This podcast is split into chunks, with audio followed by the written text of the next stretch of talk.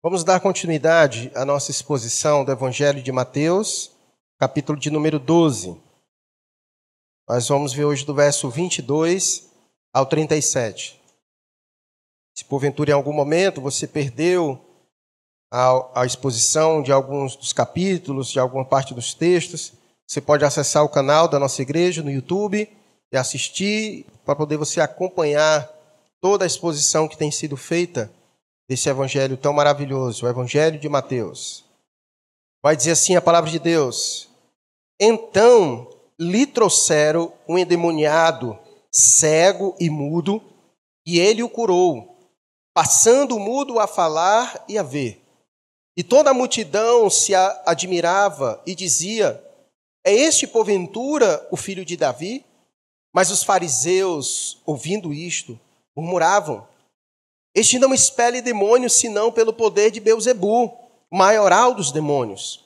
Jesus, porém, conhecendo-lhes os pensamentos, disse: Todo reino dividido contra si mesmo ficará deserto, e toda cidade ou casa dividida contra si mesma não subsistirá. Se Satanás espelha Satanás, dividido está contra si mesmo. Como, pois, subsistirá o seu reino? E se eu expulso demônios por Beuzebu, por quem os expulsam os vossos filhos? Por isso, eles mesmos serão os vossos juízes. Se, porém, eu expulso demônios pelo Espírito de Deus, certamente é chegado o reino de Deus sobre vós. Ou como pode alguém entrar na casa do valente e roubar-lhes os bens, sem primeiro amarrá-lo? E então lhe saqueará a casa. Quem não é por mim, é contra mim. E quem comigo não ajunta, espalha. Por isso vos declaro: todo pecado e blasfêmia serão perdoados aos homens, mas a blasfêmia contra o Espírito não será perdoada. Se alguém proferir alguma palavra contra o Filho do Homem, seria isso perdoado. Mas se alguém falar contra o Espírito Santo, não lhe será isso perdoado, nem neste mundo, nem no porvir. Ou fazei a árvore boa e o seu fruto bom, ou a árvore má e o seu fruto mau.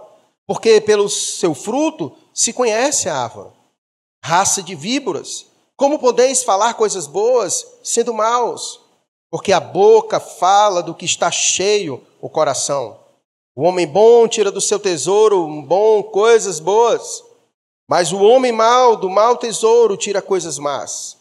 Digo-vos que de toda palavra frívola que proferirem os homens, dela darão conta no dia do juízo, porque pelas tuas palavras serás justificado, e pelas tuas palavras serás condenado. Vamos orar mais uma vez. Querido Deus, é com muita reverência que nós nos achegamos a Ti mais uma vez em oração. Entendendo, ó Deus, que a vida não é simplesmente aquilo que nossas mãos palpam e os nossos olhos conseguem ver. Pela fé, ó Deus, entendemos que existe todo um mundo espiritual. E por isso, ó Deus, nós suplicamos ao Senhor, porque acreditamos que o Senhor se faz presente em nosso meio e que o Teu Espírito Santo ilumina os nossos olhos espirituais Abre o nosso coração para entendermos a verdade do Senhor. Sabemos também, ó Deus, que o inimigo nos ronda com o objetivo de roubar as sementes que serão lançadas nesta noite. Não permita, Deus, com que as distrações sejam favoráveis, ó Deus, para que a semente da tua palavra seja roubada do nosso coração antes de penetrar nele. Pai, nos abençoe nesta noite. Que o Senhor fale poderosamente aos nossos corações e a todos aqueles que nos assistem pela internet neste momento. Nos abençoa, Deus. Fale poderosamente aos nossos corações. Assim nós oramos, em nome de Cristo Jesus. Amém. Eu quero situar você mais uma vez na narrativa e no contexto. Nós vimos que no desenvolver do ministério de Jesus, Jesus foi duramente perseguido. Por onde Jesus ia, havia um grupo que acompanhava Jesus não porque admirava Jesus, não porque queria aprender de Jesus, não porque reconhecia que Cristo era o Messias, ungido de Deus, o filho de Davi, não. Mas havia um grupo que acompanhava Jesus constantemente para criticar Jesus, para de alguma maneira encontrar alguma coisa a acusar Jesus. E as acusações foram das mais severas possíveis feitas a Jesus, como uma dessas que nós acabamos de ler nesse texto. E no capítulo 12, então, culmina-se nessa perseguição, ao ponto de, no versículo 14, dizer que esse grupo, composto pelos fariseus, eles conspiravam, eles então estavam no momento que eles estavam orquestrando, se organizando, como colocariam a mão em Jesus para matar Jesus, para tirar a vida de Jesus. E nós vimos no sermão passado que não havia motivos e razões palpáveis para que eles pudessem de fato acusar Jesus de morte. Jesus não havia praticado nenhum pecado, porque Jesus viveu neste mundo como um santo, viveu neste mundo como homem, mas sem pecado algum. Em momento algum também Jesus infringiu a lei, pelo contrário, Jesus veio para cumprir a lei de Moisés. E a chateação desse grupo era exatamente esse, porque não conseguiam encontrar alguma coisa de fato para acusar Jesus. Então a perfeição de Jesus incomodava este grupo. E nós vimos então como era que Jesus reagia a isso. No versículo 14, diz que então esse grupo conspirava em matar Jesus.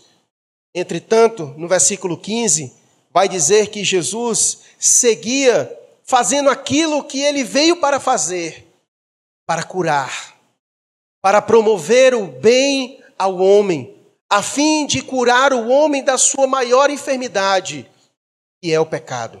E não somente essa, mas de toda sorte de doença a que estava ao alcance de Jesus, no sentido de estar ali para agir em benefício do ser humano. Porque Jesus veio com essa missão, como diz o versículo 21, para ser a esperança dos gentios, e no seu nome esperarão os gentios. Então, enquanto um grupo acompanhava Jesus para tirar a vida de Jesus, Jesus seguia cumprindo a sua missão de ser a esperança dos gentios, curando toda sorte de doença por onde ele passava. E o relato então do versículo 22 é Jesus dando continuidade a esse ministério, que vai dizer que trouxeram a ele um endemoniado, que estava cego e mudo. E o texto vai dizer que Jesus o curou e que ele passou a falar e a ver. E aqui, mais uma vez, Mateus faz questão de nos lembrar da autoridade de Jesus, de que Jesus é o Messias, de que Jesus é o enviado de Deus, aquele que tem toda a autoridade no céu e na terra, e de que não há nada que Jesus não exerça autoridade. E naquele momento, Jesus manifesta mais uma vez a sua autoridade diante de todos os que ali estavam. Foi levado a ele um endemoniado, ou seja, um homem que estava possesso, um homem que habitava nele espíritos imundos e que causavam enfermidades naquele homem. Aquele homem era cego e mudo, aquele homem não podia ver e não podia falar, e a sua cegueira e a sua mudez era exatamente pelo fato de um espírito estar naquele homem e lhe atormentar de tal maneira de tirar dele os seus sentidos. O homem não pode falar, o homem não pode ver. E aqui nos traz mais uma vez algumas lições preciosas que nós já vimos no decorrer do ministério de Jesus, mas que nesse momento volta à tona novamente a importância de nós lembrarmos disso. Nunca podemos esquecer das influências espirituais em nossa vida. Por isso que eu fiz questão de, no momento da oração, da mensagem, lembrar os irmãos disso. Nós estamos aqui de modo físico, mas não podemos esquecer que existe todo um mundo espiritual à nossa volta. E que muitas das nossas lutas, que muito da nossa vivência nesta vida, se dá exatamente pelas batalhas espirituais que nós enfrentamos. Nunca podemos desconsiderar as batalhas espirituais que todos nós estamos envolvidos. O texto apresenta que a enfermidade deste homem, doença deste homem que impedia ele de ver e de falar, não era físico, não era algo que podia ser resolvido com remédio, não era algo que podia ser resolvido com tratamentos humanos, mas somente alguém que tinha autoridade de Deus de expulsar um espírito imundo que habitava naquele homem e que lhe atormentava daquela natureza. Isso traz lições para nós. Nós vivemos em um mundo, obviamente, materialista, como nós já falamos aqui inúmeras vezes. Vivemos em uma sociedade patológica, onde tudo é doença que pode ser resolvido com tratamentos e com medicamentos, e muitas vezes nós negligenciamos o fator espiritual. Negligenciamos o fator espiritual. Nós nunca podemos negligenciar este fator. Por isso, a recomendação mais sensata para nós é, antes de procurar qualquer especialista ou antes de procurar qualquer farmácia, nosso papel como crentes é orar. Orar. Colocar diante de Deus. Pedir ao Senhor que intervenha em nosso favor.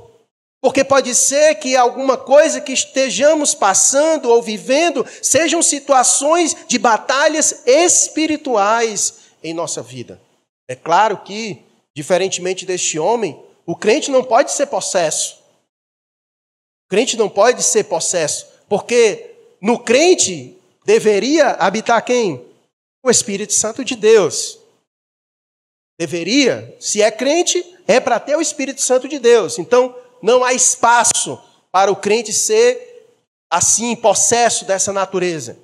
Contudo, isso não tira de nós as batalhas espirituais. Ele não pode entrar em nós, mas ele pode nos atacar.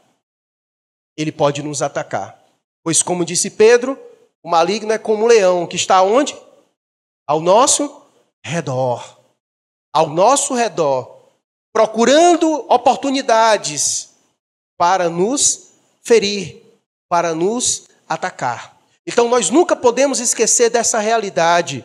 E diante dessa realidade, nós, por nós mesmos, não temos autoridade para vencer essas batalhas. Só há uma pessoa que tem autoridade sobre todo principado e potestade. Quem é este? Jesus.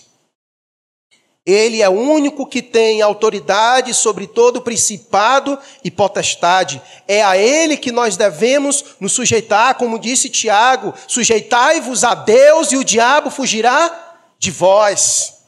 É isso que Tiago diz: sujeitai-vos a Deus e o diabo fugirá de vós.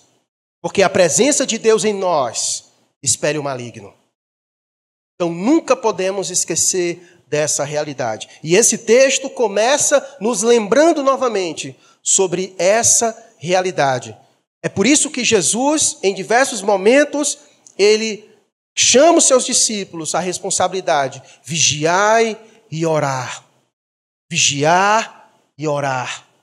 Precisamos sempre lembrar disso, como ele disse para Pedro: olha, Satanás está te rodeando, ele está querendo pegar você, Pedro. Assim também somos nós. Nenhum de nós está livre das setas maliciosas. Por isso que o apóstolo Paulo vai dizer que nessa batalha nós temos que fazer o quê? Nos revestir da armadura de Deus. Nos revestir da armadura de Deus, para que a gente possa resistir às lutas, às batalhas espirituais que nós enfrentamos.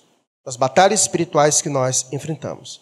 Então o texto diz que foi levado a Jesus um endemoniado, cego e mudo, e ele o curou, passando o mudo a falar e a ver. E o versículo 23, rapaz, hoje os servos de Deus esqueceram de trazer minha água. Deu Ítalo. E da aula foi ele? Foi, tá certo. Obrigado, viu, meu irmão? Versículo 23 diz assim: E toda a multidão se admirava e dizia: É este, porventura, o filho de Davi? Nós precisamos lembrar mais uma vez de algo que já foi dito aqui também. Muitas dessas manifestações, dessas ações do poder de Jesus de forma pública, ela tinha o objetivo de apresentar quem Jesus era. Aquilo que Jesus realizava de modo público era como se fossem credenciais de quem Jesus era. Portanto, ao ver Jesus fazendo isso, logo eles entraram na pergunta: é porventura este o filho de Davi? Porque somente o filho de Davi é capaz de realizar estas coisas.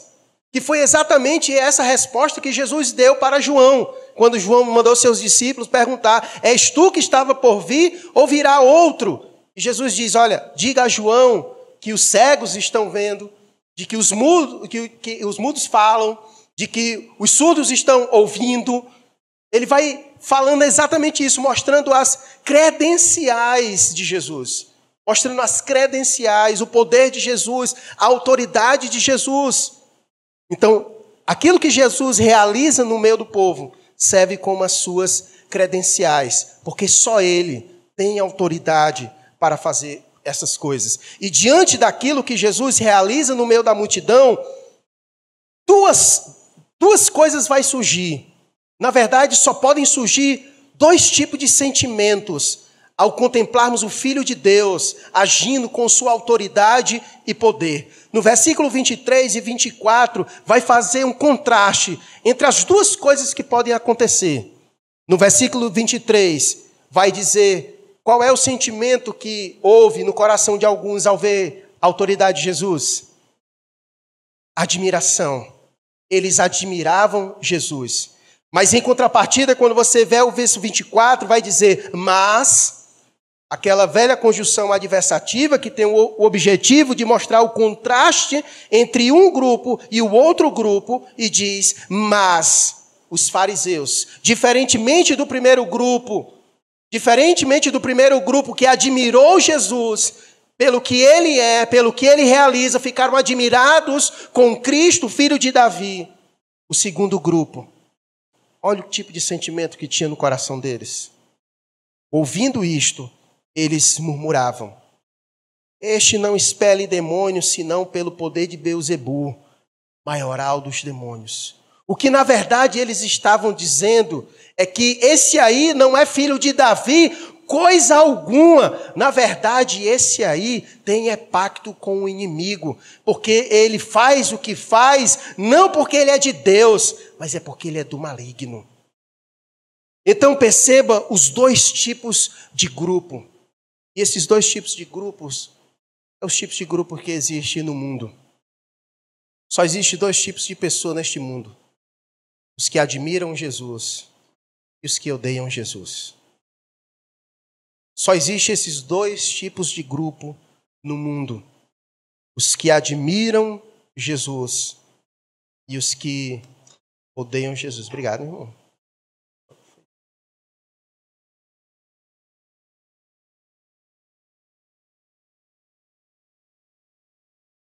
Então, o primeiro grupo diz, verso 23, e toda a multidão se admirava. Eles conseguiram enxergar a beleza de Cristo. Eles conseguiram enxergar que Cristo é o filho de Davi. E como não se admirar com Cristo? Como não se admirar com Cristo?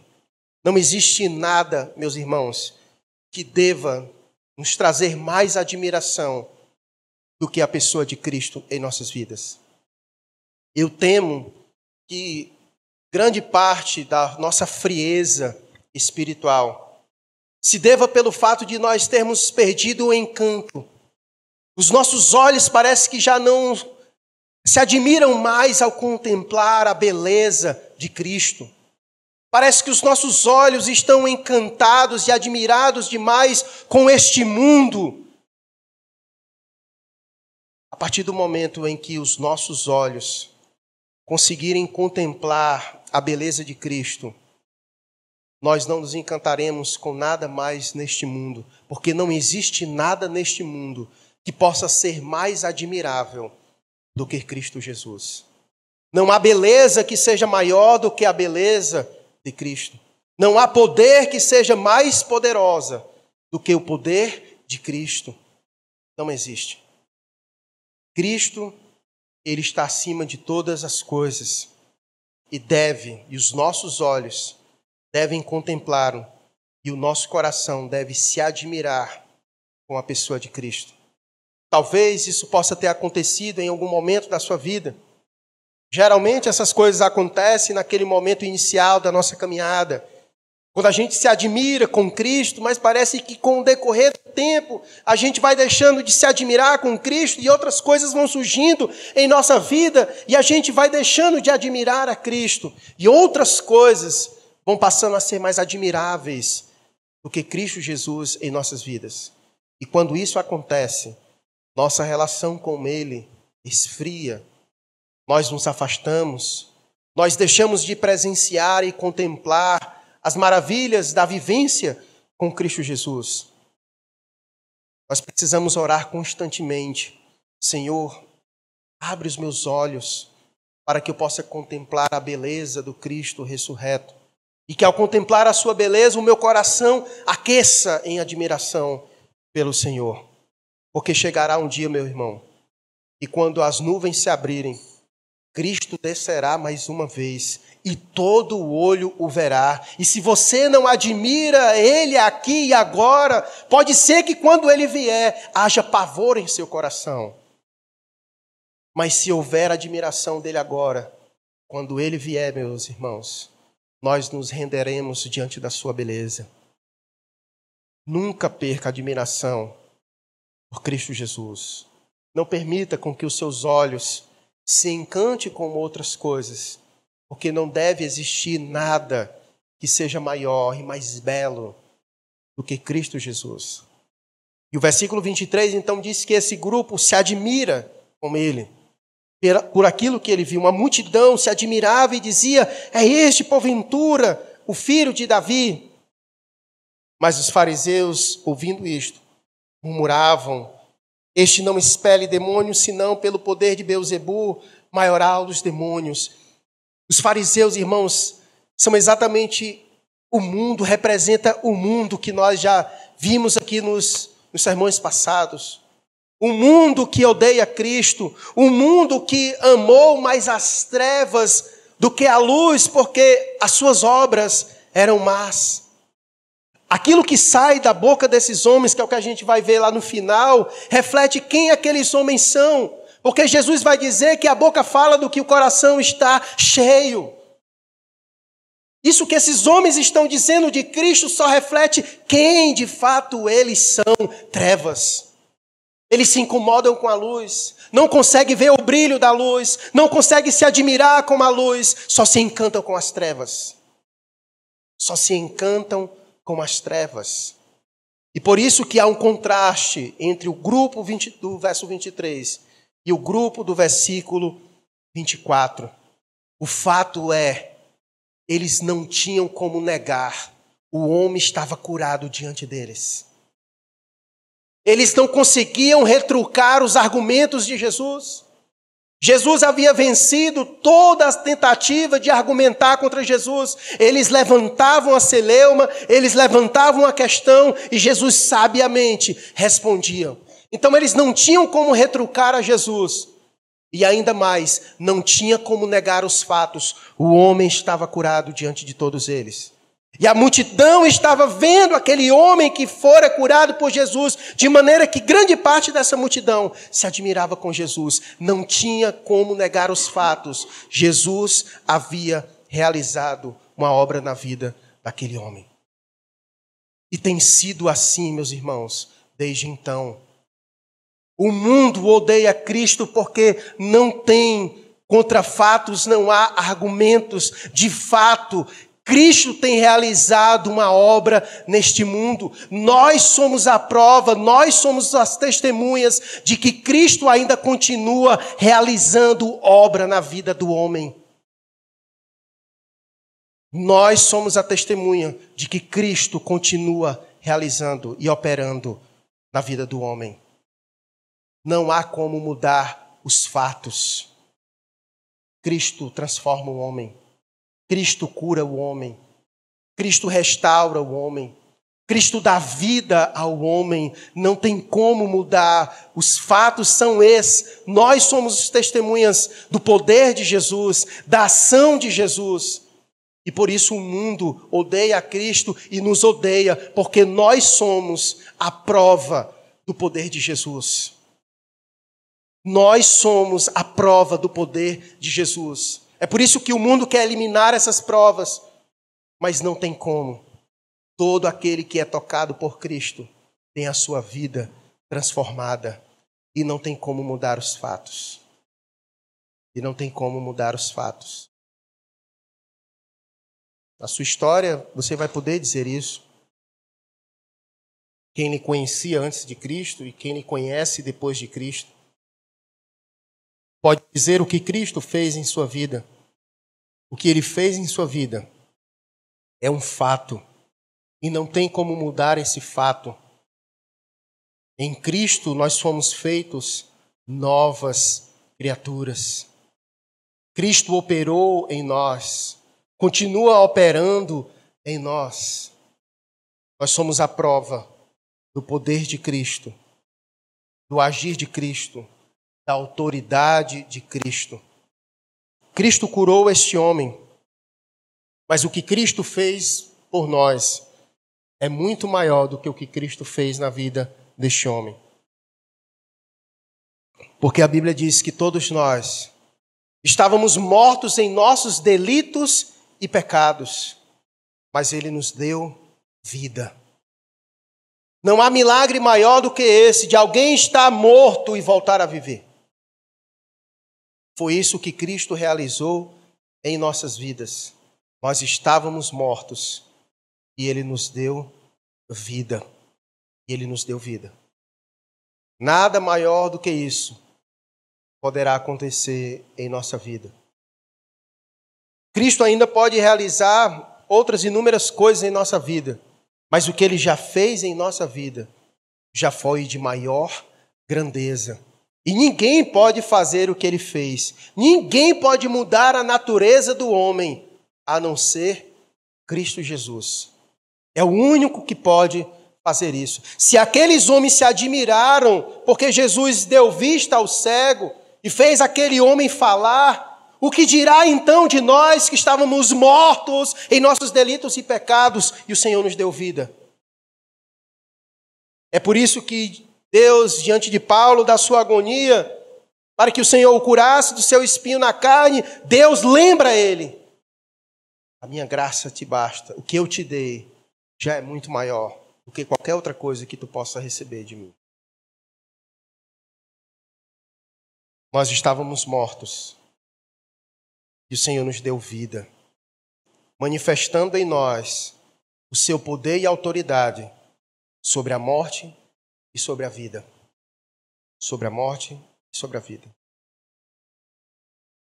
Mas os fariseus, ouvindo tudo isso, eles murmuravam: Este não expele demônios, senão pelo poder de Beuzebu, maioral dos demônios. A incredulidade, ela, ela é tão marcante na vida daquele que não teve seus olhos abertos. Que o ser humano é capaz de muitas vezes agir contra a própria racionalidade. Aquilo que eles disseram foi tão tolo que Jesus teve que explicar a tolice. Olha o que, o que Jesus vai dizer no versículo 25. Jesus, porém, conhecendo-lhes os pensamentos, disse: Todo reino dividido contra si mesmo ficará deserto, e toda cidade ou casa dividida contra si mesmo não, não subsistirá. Se Satanás espere a Satanás, dividido está contra si mesmo. Como, pois, subsistirá o seu reino? Jesus fez eles refletir sobre a idiotice que eles disseram. Se eu expeli o demônio que estava neste homem pelo, com o nome de demônio, essa galera está se matando. Não tem união entre eles aí, não. Não vai existir. Vocês pararam para pensar sobre a tolice que vocês estão dizendo? Não faz sentido o que vocês estão dizendo. Na verdade, a incredulidade, muitas vezes, é exatamente isso: é um abrir mão da própria racionalidade para se apegar à incredulidade.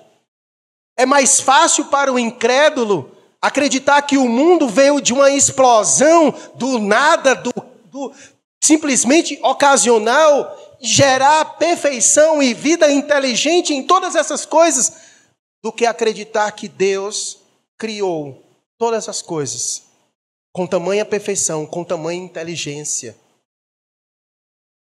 O homem é capaz de abrir mão da sua própria racionalidade, em muitas vezes, para manter-se em sua incredulidade. Para manter-se em sua incredulidade. E o pior de tudo é que hoje eles construíram uma narrativa de tal maneira que você afirmar verdades da palavra de Deus você que muitas vezes se sai como alguém que está abrindo mão da própria racionalidade. Porque nos pregaram a ideia de que fé e racionalidade são antagônicas. Mas pelo contrário, a nossa fé, ela é racional. É o que Paulo vai dizer em Romanos capítulo 12, 12 que nós devemos prestar a Deus um culto racional. O culto a Deus é racional. Não existe nada de racionalidade. Pelo contrário, a fé é explicada, e pregada e ensinada. Então não existe essa ideia. Então, muitas vezes, o incrédulo ele faz isso. Ele abre mão da sua própria racionalidade como expressão da sua incredulidade. O fato era aquele. Não tinha como mudar os fatos. Então vamos criar aqui um argumento para tentar atacar a imagem desse aí, porque não tem como mudar o fato.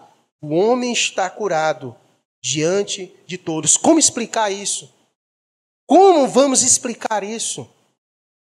E aí a explicação deles foi acusar Jesus de ter parceria com o demônio e de que ele fez o que fez no nome dele. E Jesus vai dizer: se assim for, Satanás está dividido contra si mesmo, e nenhuma casa que esteja dividida contra si mesmo subsistirá.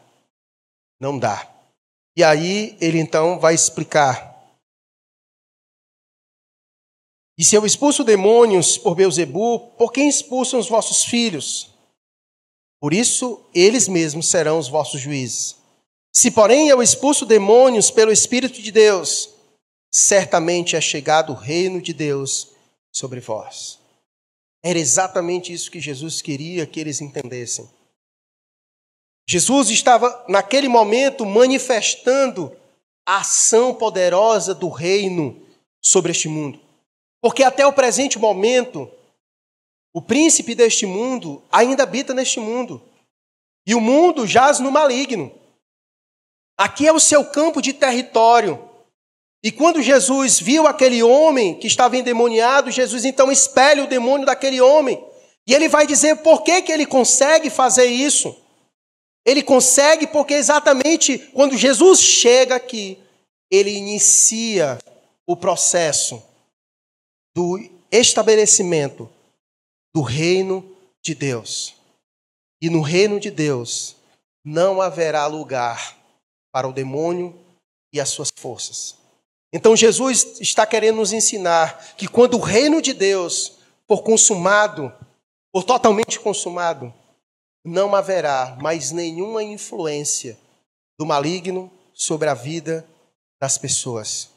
Porque o reino de Deus, quanto mais ele cresce, mais o reino do inimigo vai se fechando, vai ficando menor, e o reino de Deus vai crescendo, vai crescendo, ao ponto de chegar um momento em que, quando Cristo vier, o Rei deste reino, ele trará consumação sobre todas as coisas.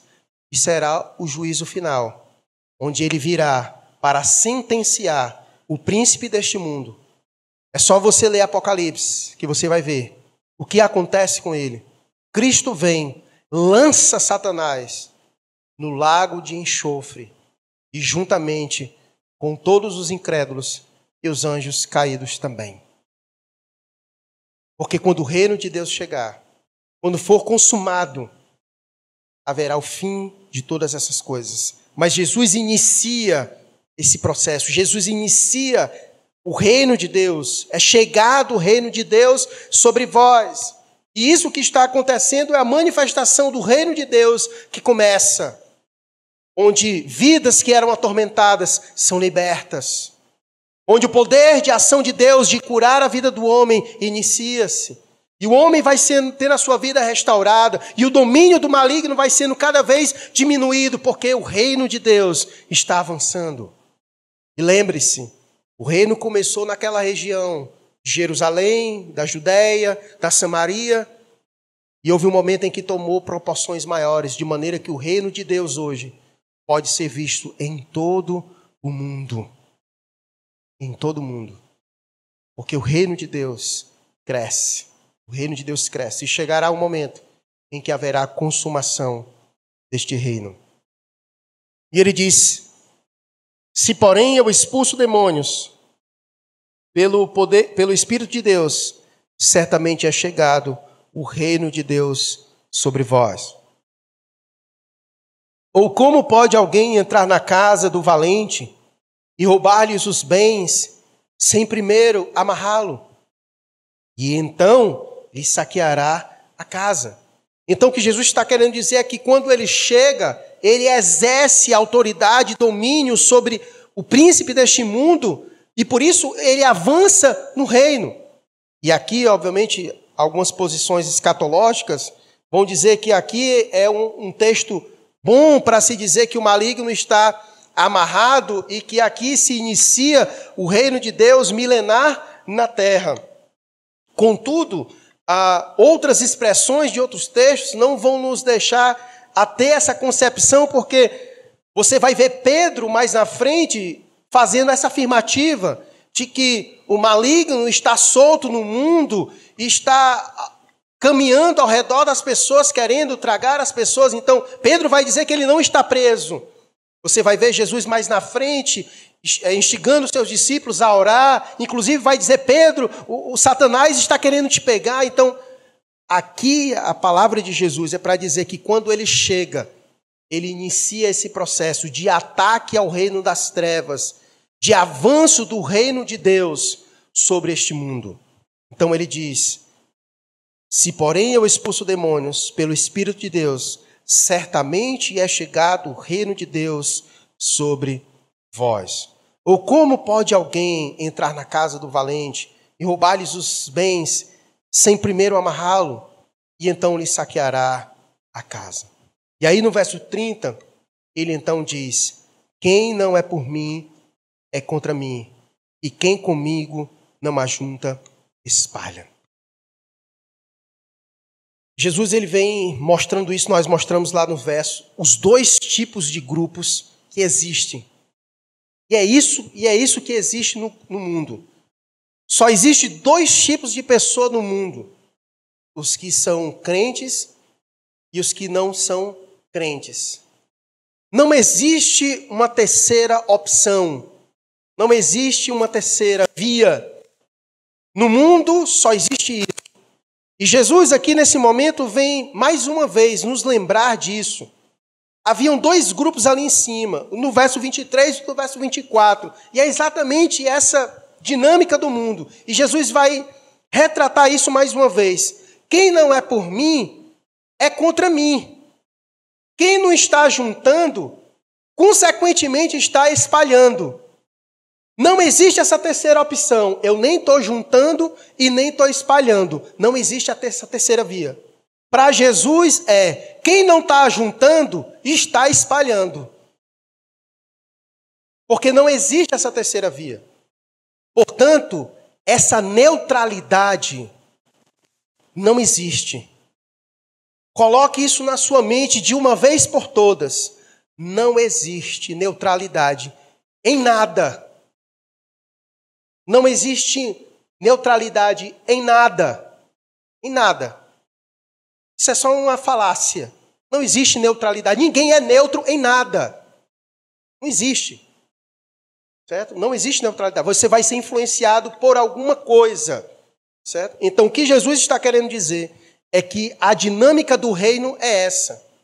Ou você está com ele, ou, consequentemente, é contra ele. Se não está juntando, então está espalhando. Então está espalhando. É essa dinâmica. E aqui, obviamente, serve para nós de um alerta à nossa postura. Nós não fomos chamados a ficarmos passivos neste mundo. Não fomos chamados a ser passivos no mundo. Nós somos chamados a ser agentes ativos neste mundo. Se nós não estivermos juntando, nós estaremos espalhando. Nós precisamos ser bem definidos em nossa vida. Quem somos? O que o Senhor espera de nós? Esse mundo deseja que nós sejamos neutros. Mas não existe essa neutralidade. Nós precisamos assumir nossa identidade. Ou somos do Senhor, ou somos contra Ele. Ou estamos juntando, ou nós estamos espalhando. Ou nós somos do grupo que se admira com Cristo, ou nós somos dos que odeiam a Cristo. Não existe neutralidade e nem um meio termo. Ou a gente é quente ou a gente é frio, porque o humor no Senhor vomita. Não existe uma terceira via. Ou é vivo ou é morto. Ou é luz ou é trevas. É assim. Ou é filho de Deus ou é filho do maligno. Ou junta ou espalha. Ou é dele ou é contra ele.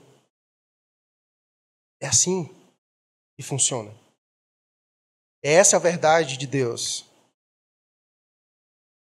Por isso ele vai dizer no verso 31. Por isso eu vos declaro. Esses homens era esses homens estavam juntando ou espalhando?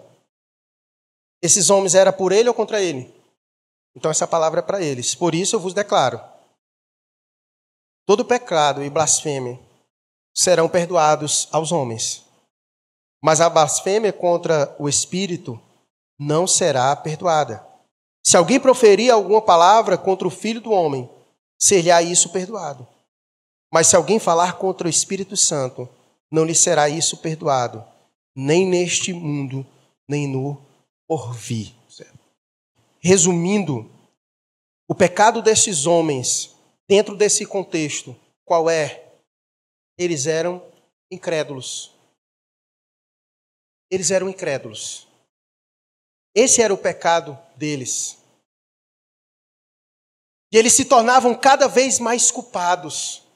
Porque quanto mais luz era jogado a eles, mais eles respondiam com trevas. Jesus acabara de realizar um milagre espetacular diante deles, de maneira que uma parte da multidão se admiravam, porque é de se admirar. Mas quanto mais luz se jogava na vida deles, mais trevas saíam deles. Mais trevas saíam deles, mais culpados eles se tornavam. Porque luz era dado para eles, mas mais trevas emanava deles. Por isso que a quem muito é dado, muito também é sempre cobrado. Por isso que o juízo de Deus começa primeiro com a sua casa, com seus filhos. Porque a nós é muito dado. Porque Deus se revelou a nós. O Espírito Santo habita em nós. E por isso é mais cobrado de nós.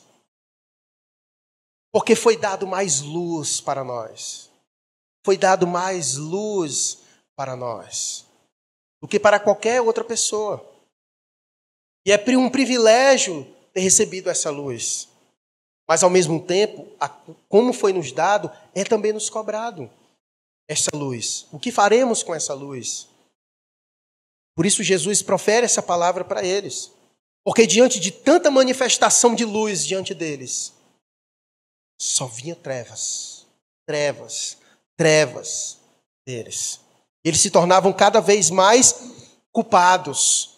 E aqui, mais uma vez, nós vemos no texto bíblico a verdade de que nem todo pecado é igual e tem consequências iguais. Nós já vimos isso em diversos outros textos na exposição do Evangelho de Mateus, e mais uma vez nós estamos vendo isso aqui acontecer. Esse, essa construção de pensamento foi desenvolvida, e muitas vezes nós reproduzimos isso sem refletir na verdade de Deus. É como nós, nós aprendemos hoje pela manhã na exposição de Colossenses. Muitas vezes nós fomos influenciados por muitas coisas que é dita no mundo que vem com a intenção de se apresentar como verdade, a gente às vezes vai abraçando isso. Muitas vezes nós mesmos saímos reproduzindo essas coisas, de que não, para Deus não existe pecadinho, é tudo pecado, é tudo diferenciação. Não, gente. Existem pecados diferentes e com consequências eternas diferentes, inclusive. Essa ideia de que matar e roubar é a mesma coisa, não é. Não é mesmo, não é mesmo. Matar e roubar, além de ter consequências aqui diferentes, lá também terá, no dia do juízo. Se classificam como pecado, mas são pecados distintos e terão consequências distintas aqui e no porvir. Aqui e no porvir. Por isso, nós não podemos engolir esse discurso que muitas vezes é passado para nós, numa tentativa de que a gente amenize toda a pecaminosidade da nossa sociedade, toda a depravação da nossa sociedade que quer muitas vezes nos impedir de pregar a verdade. É você está dizendo isso aí, mas também tu não peca não, tu não mente não. Qual é a diferença? Tu que é mentiroso e aquele dali que é ladrão. Há muita diferença. Há muita diferença. Há muita diferença para um crente que mente e para um homem que vive na prática do homossexualismo. Há gigantesca diferença. Você não pode comparar. Porque um, Deus não chama nem de pecado, Deus chama de abominação. Você não pode fazer, botar tudo no mesmo pacote. São coisas distintas. São coisas distintas. E tem consequências distintas também. E nós precisamos encarar elas assim. E Jesus chega para esses homens e diz: Olha, a incredulidade de vocês ela não pode ser perdoada, porque é óbvio. Só houve perdão para nós porque houve confissão. Só houve perdão para nós porque houve confissão. Mas a incredulidade é exatamente o oposto de um coração arrependido e que se confessa diante de Deus. Por isso que para o mundo incrédulo haverá juízo. Para o mundo incrédulo haverá juízo, porque Deus tem realizado a sua obra. Nós somos a prova e o testemunho de que Deus está operando no mundo, mas como o mundo nos vê? Eles ficam maravilhados? Não, eles não ficam maravilhados. Tudo que Jesus realizou, Jesus realizou pelo Espírito Santo de Deus. O Espírito Santo de Deus esteve ali presente em todo o ministério de Jesus. A concepção de Maria foi ação do Espírito Santo de Deus. O nascimento virginal de Jesus é ação do Espírito Santo de Deus. Jesus inicia o seu ministério no poder do Espírito. Jesus morre e é ressuscitado no poder do Espírito. Negar a Cristo é negar a ação do Espírito. Negar a obra de Cristo é negar a ação do Espírito. A mesma coisa é negar a ação de Cristo em sua vida. Porque quem foi que lhe deu vida? O Espírito. Quem lhe convenceu do pecado e do juízo de Deus? O Espírito. Quem vai te ressuscitar no último dia? O Espírito. Negar a ação de Cristo em nossas vidas é negar a ação do Espírito em nossa vida. Por isso que a incredulidade é um pecado que não há perdão, porque não há confissão, não há arrependimento.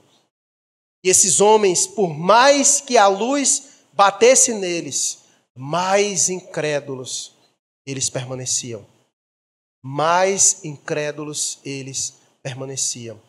Nós serviremos no último dia de testemunha e de prova de que Deus realizou luz no meio deste mundo, mas eles não se admiraram com o que Deus realizou neste mundo, porque as suas obras eram más. Porque as suas obras eram más. E Jesus encerra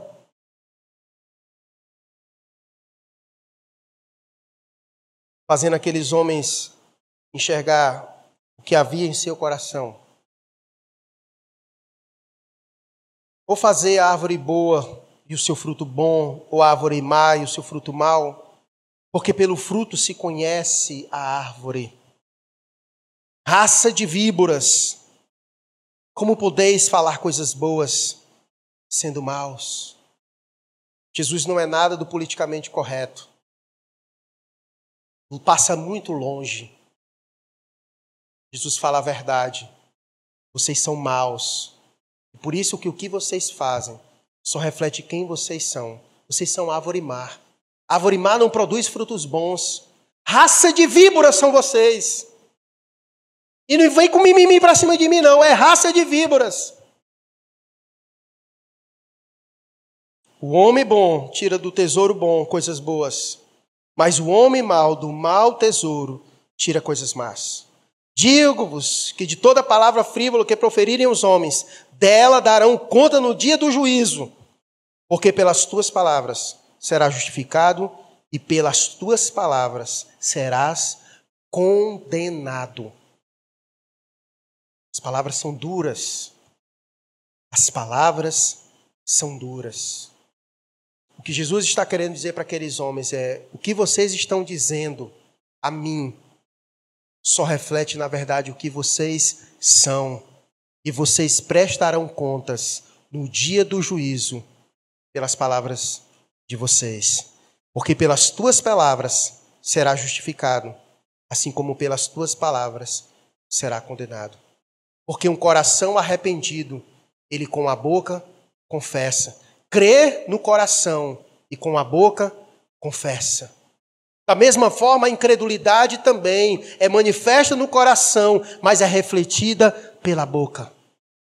Porque pela boca nós conhecemos o que está no coração, porque a boca fala do que está cheio o coração. O coração. Nós precisamos cuidar das nossas palavras. Nossas palavras testificam a nosso respeito. Muitas vezes nós falamos só Deus pode conhecer o nosso coração. Negativo. As pessoas também podem conhecer o que está nos nossos corações, porque elas conhecerão o que está nos nossos corações pelo que sai da nossa boca. Porque a boca fala do que o coração está cheio. Quando eu ouvir o que sai da sua boca, eu saberei o que está no seu coração no seu coração. Portanto, nós precisamos cuidar da nossa boca. Ela é um testemunho de quem nós somos. De quem nós somos. Por isso, há certas coisas que não devem ser ditas por nós, não devem sair de nossas bocas. Que às vezes, quando sai e a gente diz que é árvore boa, é estranho. Porque de árvores boas não deveriam sair certas coisas. Certas coisas. Eu quero finalizar diante desse discurso duro e pesado de Jesus para aqueles que ali estavam. Voltando para o início do texto lido. Se há um pecado que desagrada a Deus, é a incredulidade. Nós somos chamados para crer, irmãos. A Bíblia diz que sem fé é impossível agradar a Deus. Fé e crer são as mesmas coisas. Fé e crer são as mesmas coisas. Nós somos chamados a crer. Nós somos chamados a se admirar com Jesus. Nós somos chamados a contemplar Jesus na beleza da sua santidade. Nós somos chamados a contemplar o poder de Jesus operando no mundo e em nós. Nós não podemos permitir com que toda a incredulidade desse mundo, com que todas as trevas deste mundo tire o encanto dos nossos olhos na pessoa de Jesus. Eu não sei o que aconteceu com você. Eu não sei o que aconteceu na tua trajetória. Mas você sabe como está a sua vida com Ele. Como estão teus olhos diante do Senhor. Você ainda se admira com Cristo. Quando você contempla Ele nas Escrituras, teu coração acelera. Ou você está frio, encantado mais com o mundo do que com as coisas de Deus, do que com Cristo. Eu não sei como está aí o teu coração, mas eu quero lhe, lhe levar a essa reflexão, porque o texto ele apresenta dois grupos: os que se admiram, os que são incrédulos, os que juntam e os que espalham, os que serão as árvores boas e as árvores más. Eu não sei o que aconteceu, porventura, ao longo da caminhada, que possa ter tirado o brilho dos teus olhos. Mas eu quero lhe convidar a, a orar a Deus e que você peça ao Senhor que você possa novamente voltar a se admirar com a pessoa de Jesus Cristo. Às vezes nós ficamos procurando neste mundo encontrar beleza maior do que aquela que já nos foi dado. Muitas vezes nós ficamos procurando neste mundo tesouro maior do que o que já foi nos dado. Muitas vezes nós procuramos neste mundo cisterna com água melhor do que a que Cristo já nos deu, água para toda a vida. E nós nos frustramos, porque não encontraremos beleza maior, não encontraremos água melhor, não encontraremos tesouro mais valioso do que Cristo Jesus. Meu convite é: volta os teus olhos para Ele. Volta os teus olhos para Ele. E que ao contemplá-lo nesta noite, teu coração se aqueça mais uma vez. Ora sim, ora sim. Fecha teus olhos. Fala com o Senhor. Fala com Cristo, teu Salvador.